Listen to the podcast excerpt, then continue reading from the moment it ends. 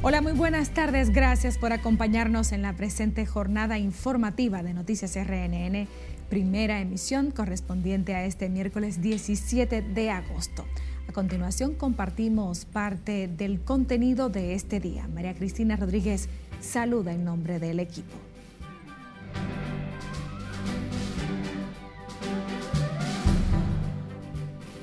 Al 5 de agosto de este año, los gastos solamente en las llamadas construcciones en proceso ascienden a 13.468 millones de pesos. Leonel Fernández responde a comparaciones de costo de obras hechas por el presidente Luis Abinader en su discurso. Reacciones diversas en el Congreso Nacional sobre las luces destacadas por el presidente en su alocución de este martes. El mandatario continuó en Santiago y supervisa principales obras en la ciudad corazón. Hospital de la Mujer es sometido a remodelaciones. Trasladarán pacientes y personal de salud. Y piden aclarar circunstancia en que dieron muerte a hijo del diputado Darío Zapata.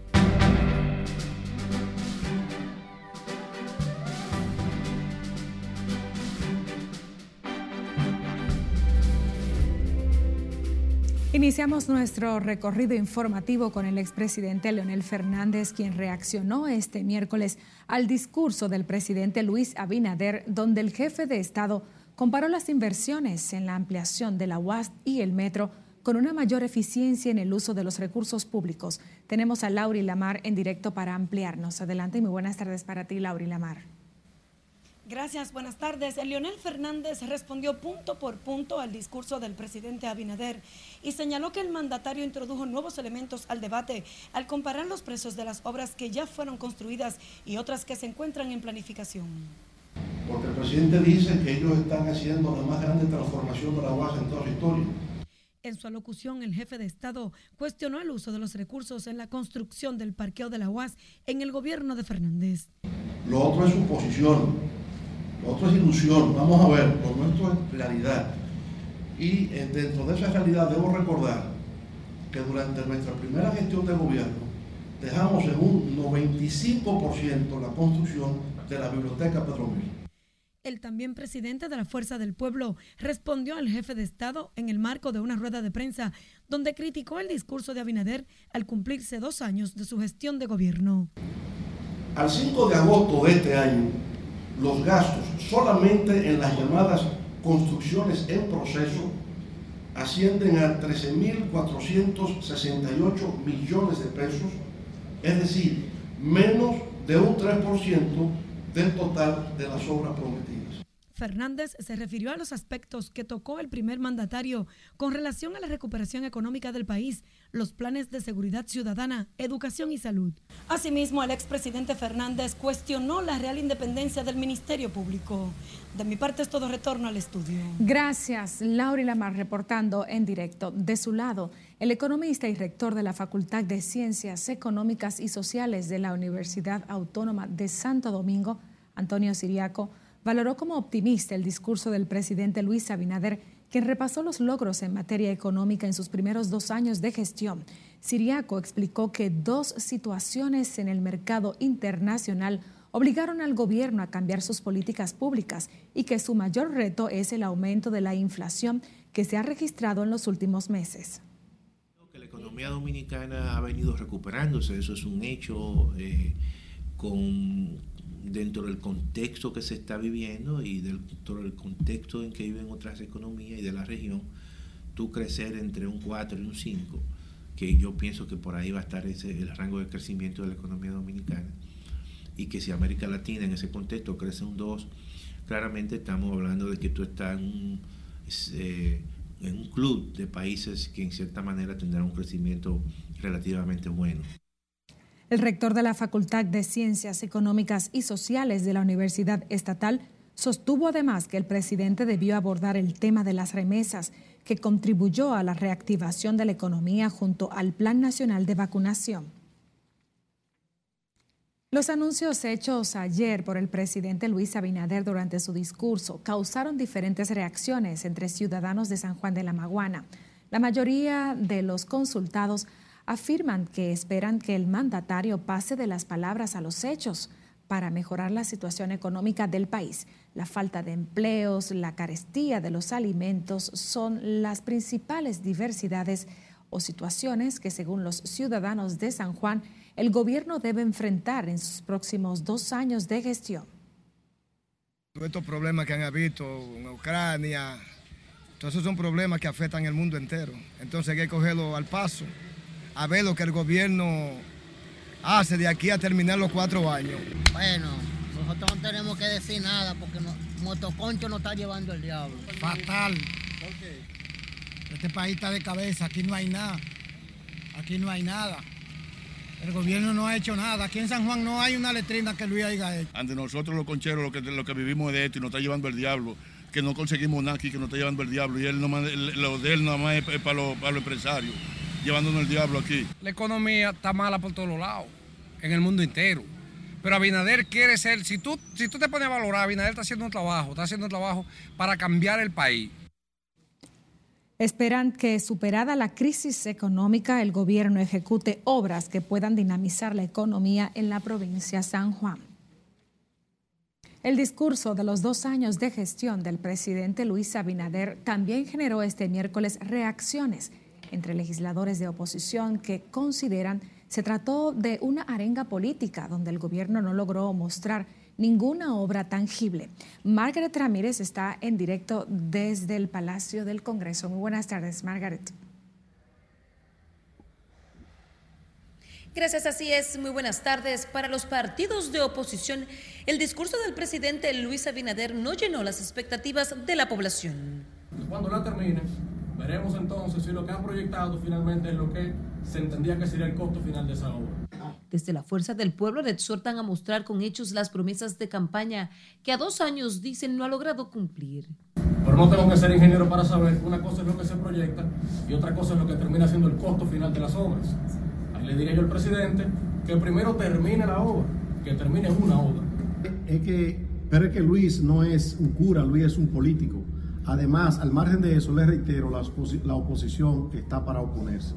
Eh, muy flaco servicio, eh, decir que un presidente en dos años no ha hecho nada. En el PLD consideran se trató de un discurso reeleccionista y alejado de la realidad. Vendiendo una subrealidad a los dominicanos que hoy pagan la tarifa eléctrica más cara, están comprando los productos de la cadena de primera necesidad mucho más cara y se sienten mucho más inseguros en, en sus casas. ¿Cómo es posible decir que fue un, un discurso únicamente reeleccionista, cuando hay realidades que el de las que el presidente habló y se pueden ir a contactar las obras ya realizadas. Para los de izquierda, el gobierno ha tenido sus luces y sombras. El gobierno ha tenido muchas luces porque resuelve el tema de la pandemia como nunca antes, ha recaudado dinero en medio de crisis, ha tenido un buen manejo de la economía, pero la inflación no se ve el asunto. ¿Cómo se compagina? Esta recuperación económica, este crecimiento económico. Nuestros niveles de empleo son superiores a la etapa pre-COVID. El presidente Abinader hizo un repaso de lo que consideró metas cumplidas en sectores como el turismo, zonas francas, educación, agua potable, salud, política fronteriza y obras de infraestructura. Entre las promesas de la locución del primer mandatario está la ampliación del sistema educativo para que los niños y niñas entren al sistema de enseñanza a partir de los tres años. Es todo lo que tengo por el momento. Al retorno contigo al estudio. Gracias por tu reporte, Margaret Ramírez, en directo desde el Palacio del Congreso Nacional. En tanto, el Colegio Médico aseguró que el presidente de la República, Luis Abinader, no llenó las expectativas en materia de salud durante su discurso pronunciado desde Santiago en la rendición de cuentas por sus dos años de gestión. Siledis Aquino tiene la historia. En salud también hay cambio. En su locución, el jefe de Estado esbozó grandes logros sanitarios en el país. Sin embargo, el Colegio Médico no está del todo conforme con las ejecutorias del gobierno en materia de salud. Y pareció un discurso de poesía política, de ofrecimientos incumplidos y de obras eh, que a lo mejor imaginarias, ¿no? Es que a juicio del presidente del gremio médico Senen Cava, el gobierno tiene pendiente mejoras en las heredadas infraestructuras hospitalarias. El nombramiento del personal de salud, insumos para los centros, implementación de la atención primaria y otras importantes iniciativas. Así las cosas, al menos en términos de salud, el discurso estuvo muy distante de llenar las expectativas. En su discurso, el presidente Luis Abinader también resaltó los esfuerzos gubernamentales en reducir las muertes maternas e infantil. En este tiempo, también hemos implantado el plan Tolerancia Cero a la mortalidad materna, alcanzando una reducción de madres fallecidas en hospitales de un 41.9% al mes de junio. Porque lo que él dijo sobre mortalidad materna infantil, eso no, no es correcto. Las cifras, eh, cuando se hablan de indicadores, es al cabo de un año, no de seis meses como él la está mencionando. Y hasta donde nosotros sabemos, la mortalidad materna y la mortalidad infantil están por encima de un 100%. En lo que sí coinciden los médicos con el mandatario es en sus logros en la lucha contra el COVID, con especial énfasis en la vacunación, logrando bajar el impacto de la enfermedad en el país. El Colegio Médico valoró el discurso del presidente Luis Abinader previo a encabezar el develamiento de la galería de pasados presidentes de la seccional del Distrito Nacional a propósito de la semana aniversaria del gremio. Sila Disaquino, RNN. Cambiando el curso de las noticias, el Ministerio de Salud Pública investiga unas 20 muertes por dengue registradas en el último boletín epidemiológico y cuyos casos detectados superan los más de 3.600. En este sentido, las autoridades sanitarias llaman a la población a eliminar los criaderos de mosquitos para evitar la propagación de la Aedes aegypti, que provoca esta enfermedad y un mayor número de casos en Santo Domingo y Santiago. Tengan eh, las tapas eh, puestas en sus almacenes de agua, clorar el agua y las medidas generales de, en ese sentido de evitar eh, que se hagan algún tipo de criaderos para evitar la propagación de la enfermedad.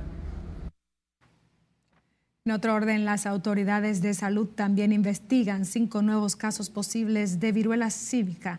La entidad dio a conocer que desde que entró la enfermedad al país, más se han registrado más de 50 personas sospechosas. Sin embargo, enfatizaron que la viruela simio hasta el momento no es de circulación comunitaria. También el Ministerio de Salud Pública informó este martes, tras haberse procesado 1.377 muestras de COVID-19 en las últimas 24 horas, que fueron detectados 148 nuevos contagiados de esta enfermedad. Asimismo, el Boletín Epidemiológico 881 notifica que en la actualidad hay 1.568 casos activos con una positividad diaria de 21.80% y la ocupación hospitalaria en 4.1%. La entidad de salud informó que no se han notificado muertes en las últimas 24 horas, por lo que el total de defunciones se mantiene en 4.384 y la letalidad en 0.69%. Nosotros le invitamos a seguir Noticias RNN en las redes sociales. Búsquenos en Instagram, estamos en Twitter, en Facebook. También puede visitar nuestra página web, nuestro canal de YouTube, enviarnos sus denuncias o imágenes a través de nuestro contacto en WhatsApp que aparece en pantalla o escuchar nuestras jornadas informativas en audio.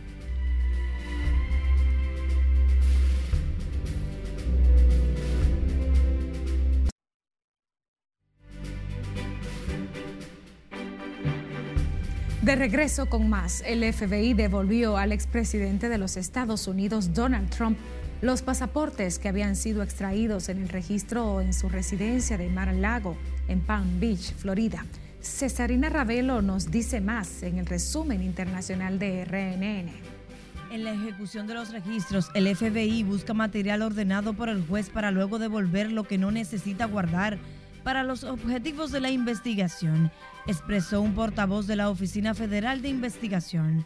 Trump había denunciado la sustracción de los pasaportes por parte de la agencia. Un operativo en una avanzada encubierta realizado por todo Estados Unidos rescató a 121 niños que fueron víctimas de tráfico sexual.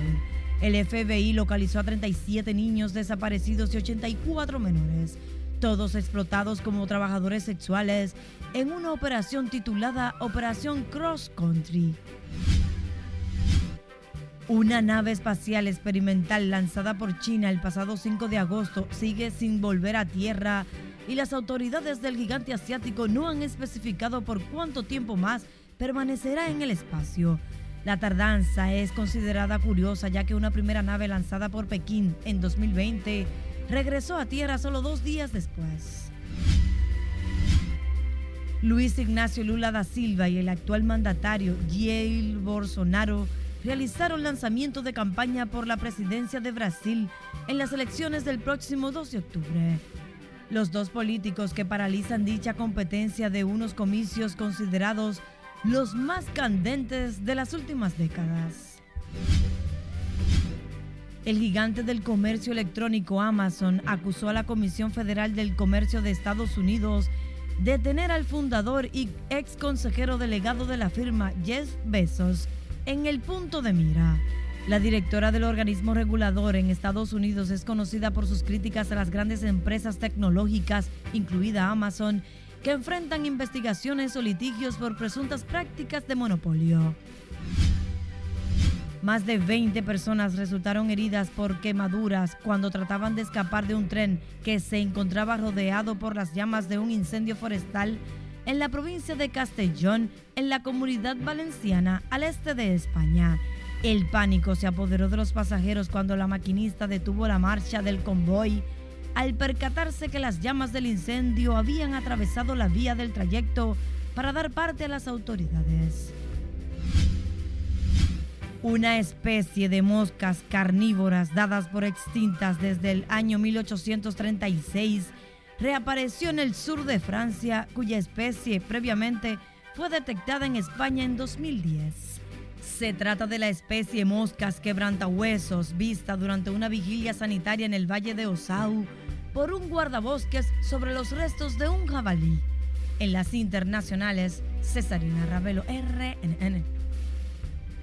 Retomamos la actualidad local. Agentes de la Dirección Nacional de Control de Drogas y miembros del Cuerpo de Seguridad Aeroportuaria, bajo la coordinación del Ministerio Público, arrestaron a un nigeriano de 37 años en el Aeropuerto Internacional Las Américas, que intentó viajar a Francia con 1.20 kilogramos de cocaína en el estómago. El imputado, utilizado como mula del narcotráfico, fue trasladado bajo custodia por miembros de la DNSD al Hospital Central de las Fuerzas Armadas, donde quedó ingresado y expulsó 76 bolsitas de cocaína que pesaban 1.20 kilogramos. El Ministerio Público y la DNSD amplían las investigaciones en relación al caso, mientras el nigeriano será sometido a la justicia en las próximas horas por violación a la Ley 50-88 sobre drogas y sustancias controladas.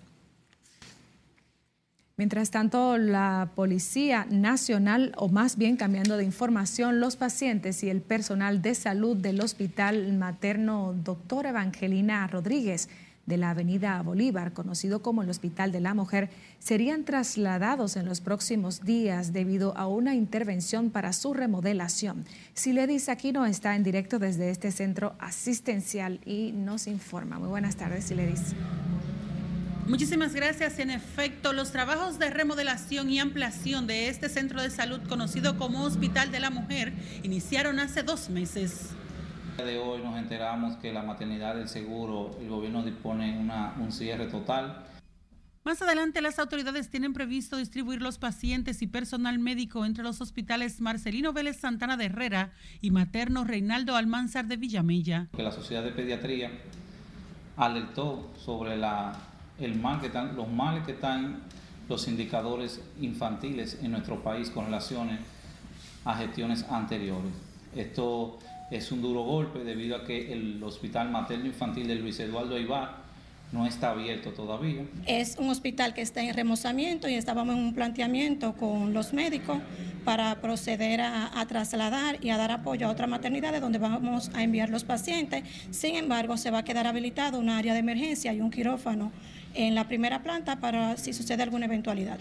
El hospital que pertenecía al antiguo IDSS atiende mensualmente a más de 5 mil pacientes distribuidos en más de 30 especialidades médicas. Las pacientes que asisten al hospital materno doctora Evangelina Rodríguez ven como positivos dichos trabajos. Sí, tienen que trasladarlo más adelante. Es muy bueno porque le van a seguir dando asistencia a los pacientes como quieran. Muy incómodo, muy incómodo se me hace. Pero por la salud de nosotros y nuestro bebé está bien.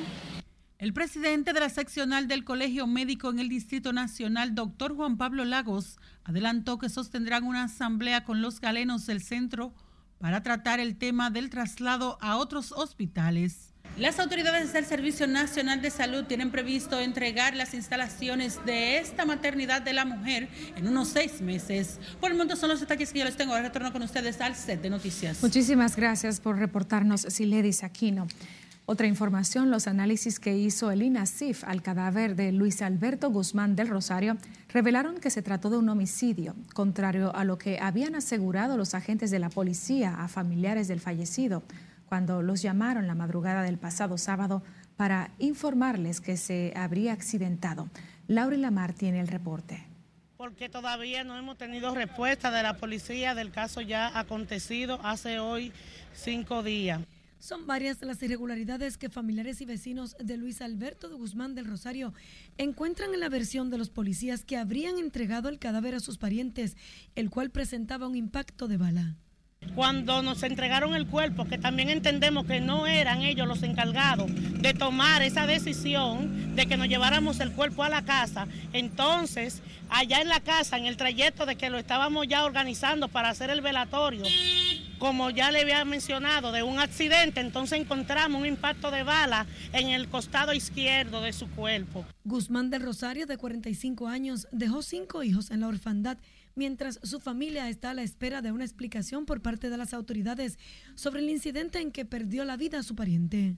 Queremos una investigación responsable y minuciosa de este caso, que no quede impune. El señor era un señor de trayectoria, un señor cristiano. Ellos entregaron el cadáver diciendo que fue un choque, donde lo que hubo, donde lo que hubo fue que ellos fueron los que insistieron para que se lleven el cadáver en una guaguita platanera ¿Usted se imagina que a dos muchachos que llevaban ese cadáver en una guaguita lo había agarrado una patrulla? De manera oficial, el vocero de la Policía Nacional, Diego Pesqueira, dijo que Asuntos Internos de la institución investiga las circunstancias en las que el cadáver terminó en manos de sus familiares. Hay que establecer si ciertamente agentes entregaron el cadáver, por qué lo hicieron, en qué circunstancias, establecer si ellos de manera, eh, de alguna forma, lograron llevarse el cadáver y lo hicieron sin el protocolo. Este miércoles, familiares y amigos de Luis Alberto del Rosario protestaron en el Palacio de la Policía exigiendo que se aclare la sospechosa muerte de su pariente y se haga justicia. Laurila Mar, RNN. En otra situación, el presidente de la Cámara de Diputados, Alfredo Pacheco, llamó a las autoridades a dar con los responsables de la muerte del joven Dabel de Jesús Zapata Rosa, hijo del diputado Darío Zapata, en medio de un supuesto asalto, mientras que la policía maneja versiones contradictorias sobre el asesinato. Cesarina Ravelo nos dice por qué. Disparó y escaparon. Puede ser que existieran más personas. Dabel Zapata, de 33 años de edad, habría sido asesinado en este establecimiento de comida rápida. Los cuatro gatilleros llegaron al lugar en una jipeta CRB negra a los que persigue la policía, quien maneja varias versiones del trágico hecho. Hasta el momento se está manejando el tema de acuerdo a, testimonios de personas del lugar que estos elementos se presentaron a, este negocio de expendio de comida rápida conocidos como Picalonga, que está ubicado en el bulevar del kilómetro ocho y medio de la avenida Independencia y lo hicieron con fines de asaltar al negocio y personas que estaban allí. Pero reiteramos que por el momento no podemos ofrecer mayores detalles. El vocero policial informó además que trabajan en la aclaración de las reales circunstancias en que perdió la vida el hijo del legislador de Dajabón. No tiene que darle la recompensa. Hay que le quitar la vida Mientras que en el Congreso Nacional, Alfredo Pacheco abogó este miércoles porque se continúen fortaleciendo los programas de seguridad ciudadana para llevar así tranquilidad a la población. Ojalá que las autoridades que tienen que ver directamente con el tema de la seguridad ciudadana continúen trabajando dura y arduamente porque eh, la sociedad dominicana clama y reclama el sentirse segura en las calles de cualquier ciudad de la República Dominicana. Por la muerte del hijo del legislador Darío Zapata, la Cámara de Diputados suspendió la primera sesión ordinaria de esta nueva legislatura prevista en horas de la mañana. Los restos del joven Dabel fueron llevados a su natal Dajabón, donde este jueves se le dará cristiana sepultura. Cesarina Ravelo, RNN. Le invitamos a que permanezcan con nosotros. Vamos a comerciales nuevamente.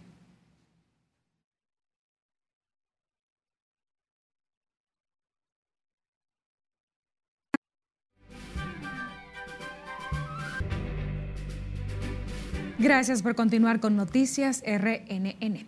El Poder Ejecutivo dispuso en extradición a dos dominicanos y un nacional belga solicitados por el gobierno de Estados Unidos y Rumanía, respectivamente. El Poder Ejecutivo dispuso mediante los decretos 447-22, 448-22 y 449-22 la entrega, extradición de los nacionales dominicanos Orlando Herrera Pérez, alias Rolo, y José Ramón Tejada Guerrero, ambos requeridos por las autoridades de Estados Unidos, y del nacional belga Rus Emmanuel Martín Odiel, solicitado por Rumanía. El decreto 447-22 dispone la entrega en extradición a Rumanía del nacional belga para cumplir la sentencia condenatoria emitida por un tribunal de la ciudad de Bijor el 6 de abril del año 2020. Y ahora nos vamos a Santiago, donde el presidente Luis Abinader continúa agotando una extensa agenda que incluye supervisión de obras y de inauguraciones. Tenemos a Junior Marte en directo desde Santiago Oeste. Efectivamente, entre las obras supervisadas por el presidente Luis Abinader se encuentran el monorriel y el teleférico. Aquí en Cienfuegos, el mandatario entregó la última etapa de la circunvalación norte. Las autoridades adelantaron que con la entrega de la circunvalación en su tramo final impactará positivamente la condición de vida de los residentes de la zona. Los objetivos de este plan consisten en lograr una ciudad conectada, ambientalmente saneada y accesible, con la finalidad de combatir la pobreza, la marginalidad y la inseguridad ciudadana del área metropolitana. Que se cumple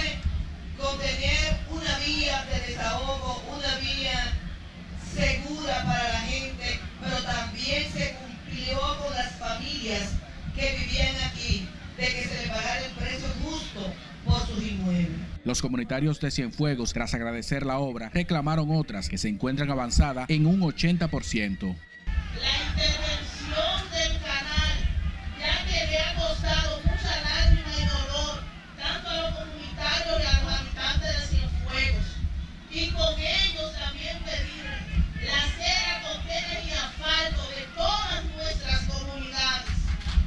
El mandatario también supervisó el plan de asfaltado que lleva a cabo el gobierno en la zona de Santiago Oeste. En horas de la tarde, el gobierno concluye con su extensa agenda por esta ciudad de Santiago.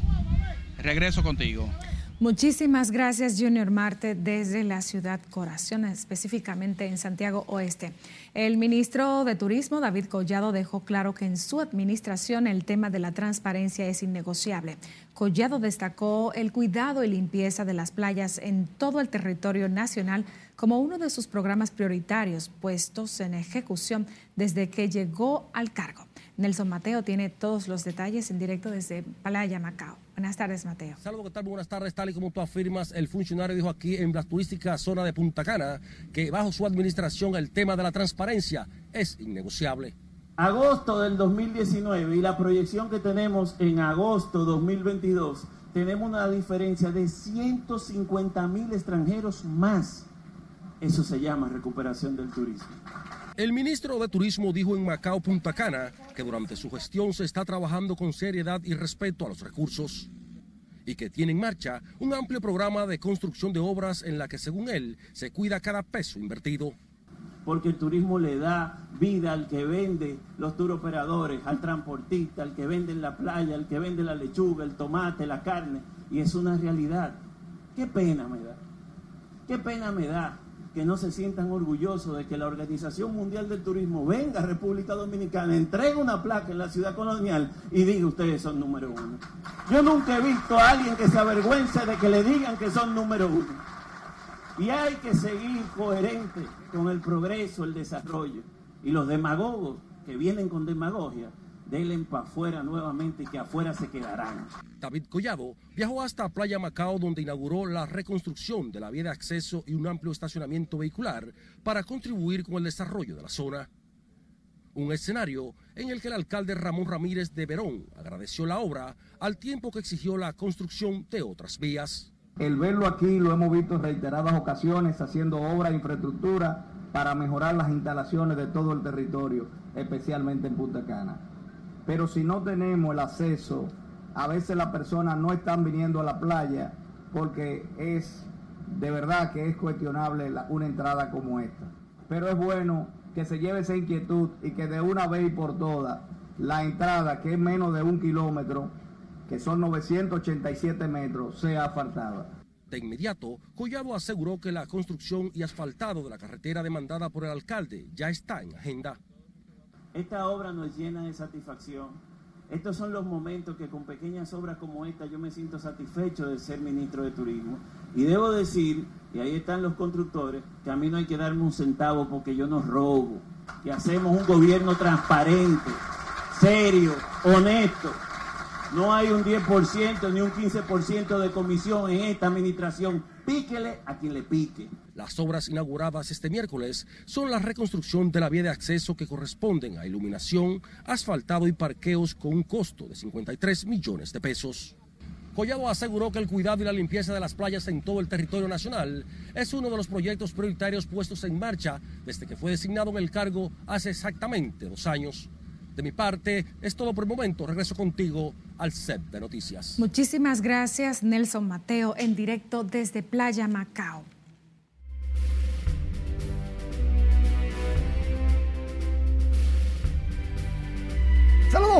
Iniciamos la entrega deportiva con algunos batazos de dominicanos.